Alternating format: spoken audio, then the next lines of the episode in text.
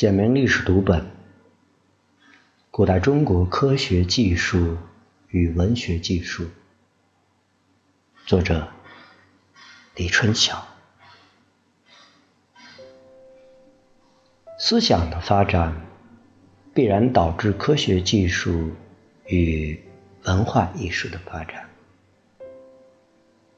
人类认知世界的大体过程为神学、玄学、科学的历程。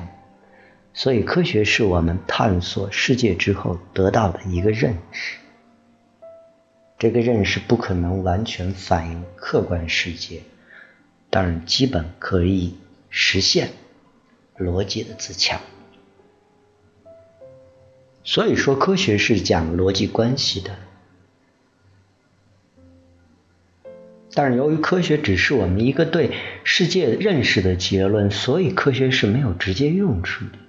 根据这个认识，我们可以做出技术成果来，但是必须声明的是，科学在一定程度上和艺术是一样的，没有直接用处。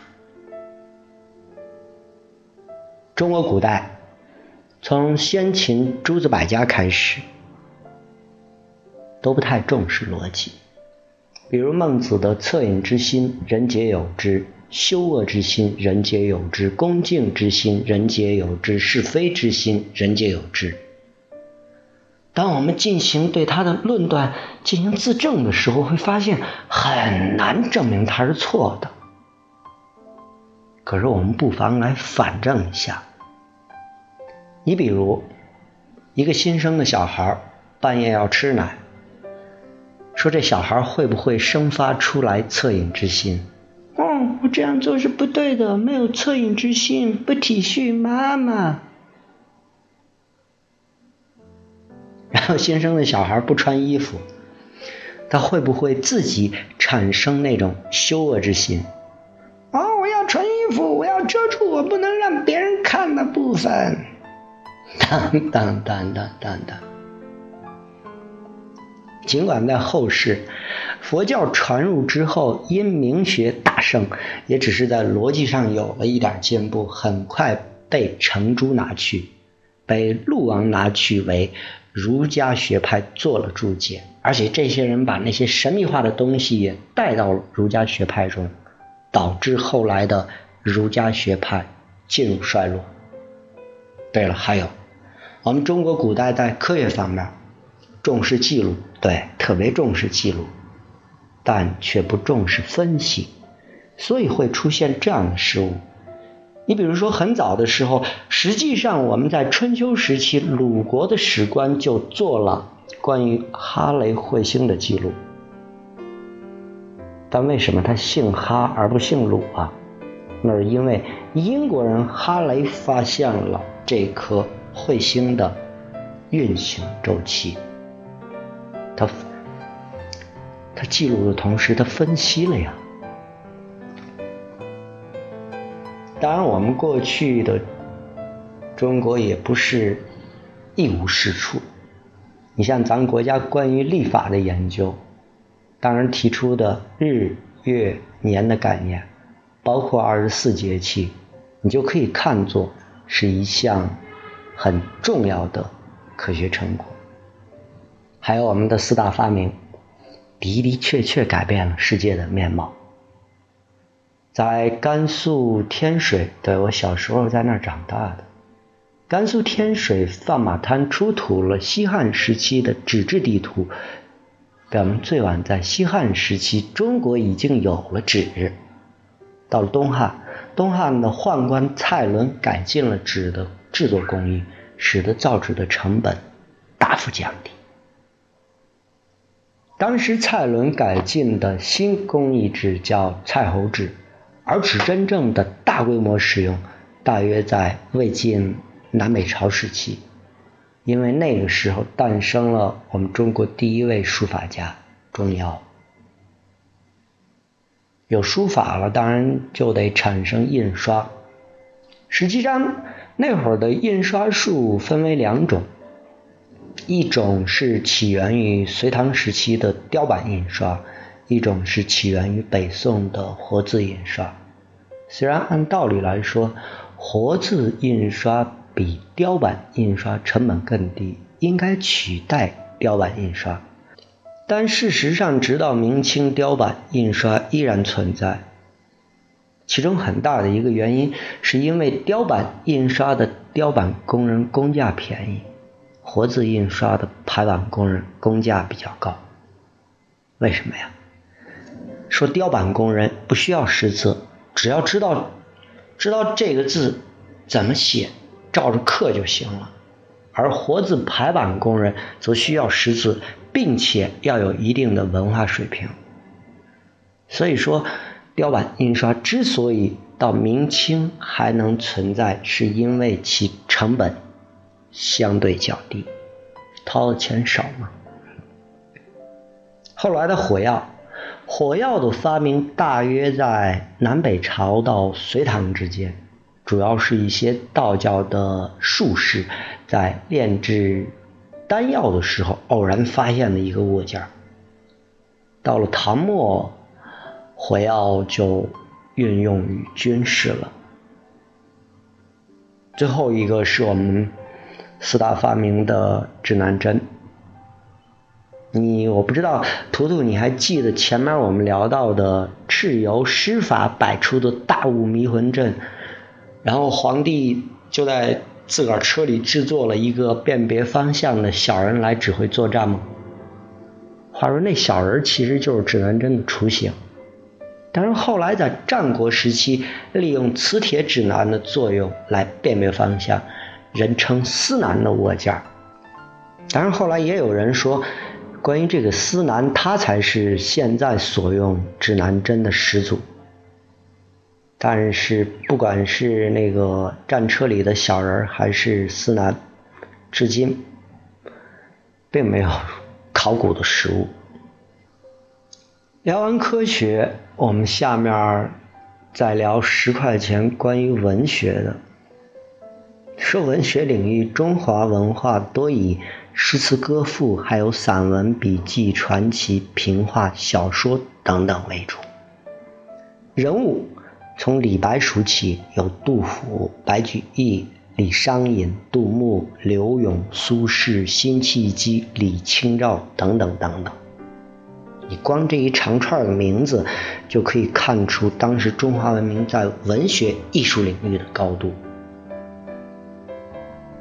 后来以《红楼梦》为代表的四大名著，且不必说。今天我想简单的跟您聊一下明清两朝的禁书《金瓶梅》。为什么聊这个呀？是因为我前两天刚刚看到我国著名古典文学专家、来自复旦大学的资深特聘教授黄林的一篇文章。那为什么不搬过来？当然，搬过来我们俩聊哪算哪哈。黄教授是这样讲这本我们所谓的黄书的，说这个《金瓶梅》在我国小说史上是一部里程碑式的作品，自问世以来便聚颂纷纭，毁誉不一，千百年来。毁之者将它视作坏人心术，绝当繁之的古今第一淫书；而崇之者则称它是云霞满纸的一点，是闭关之上乘，是中国小说发展的疾风。说实话。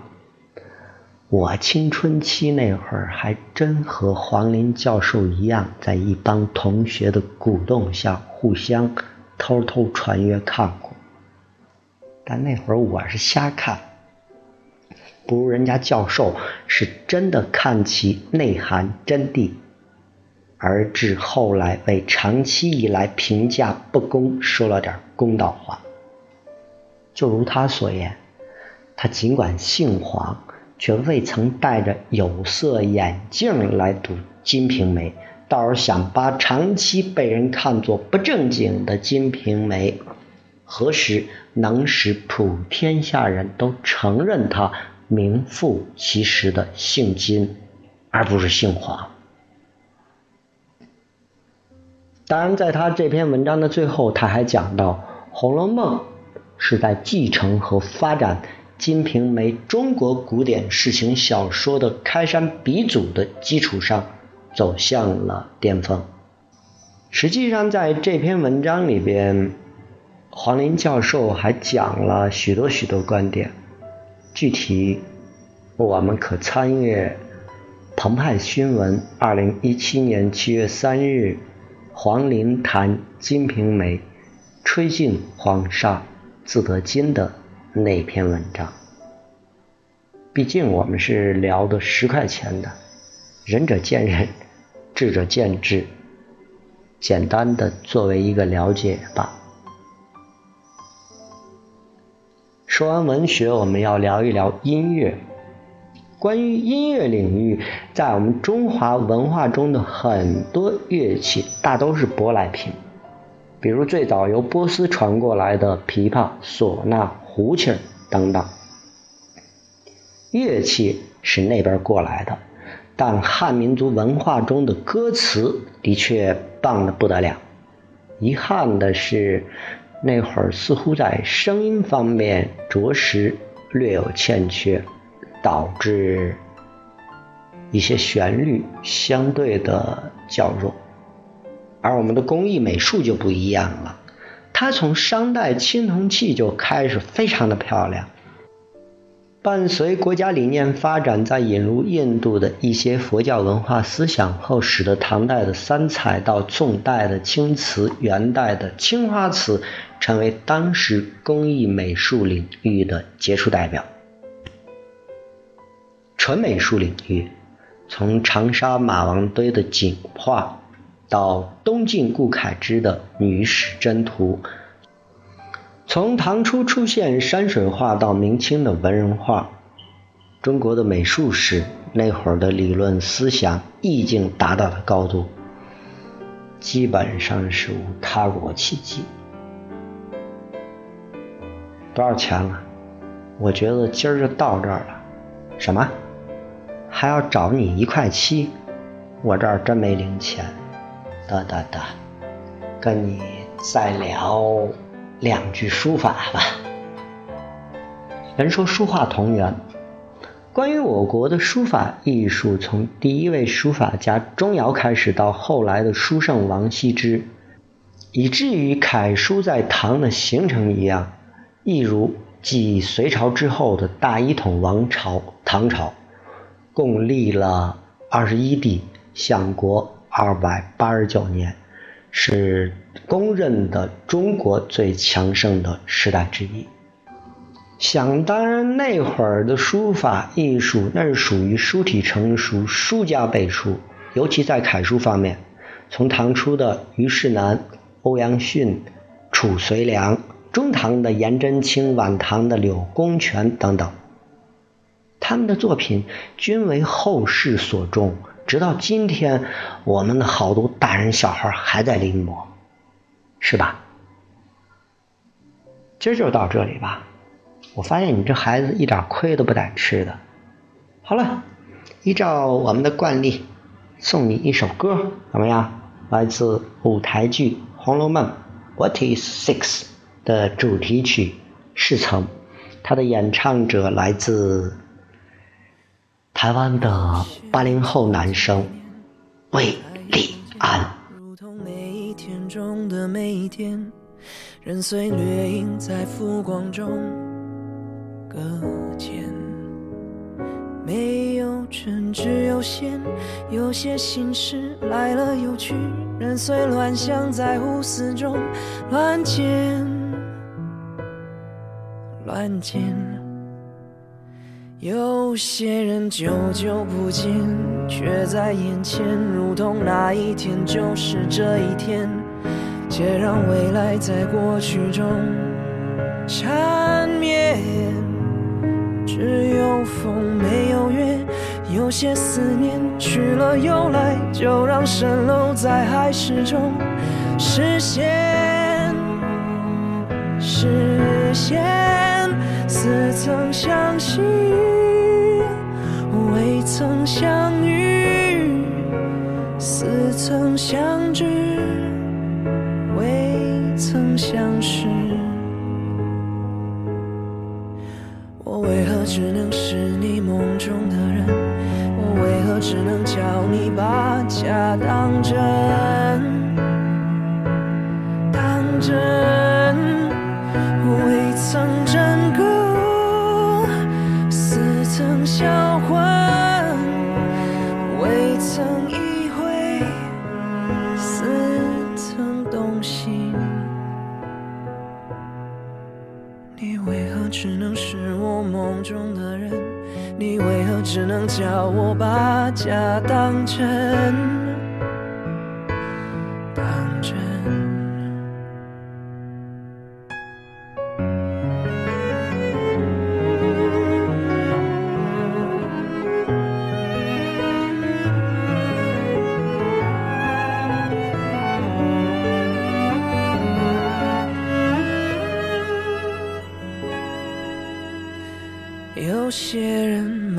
慢慢一日，转瞬平生，如同某一天错过某一天，空交天长在地久中化烟。好比生，好比伤，有些星宿来来往往，错合指引在心胆中团圆。团圆，似曾相识，未曾相遇；似曾相知，未曾相识。我为何只能是你梦中的人？我为何只能叫你把假当真？当真，未曾真更，似曾销魂，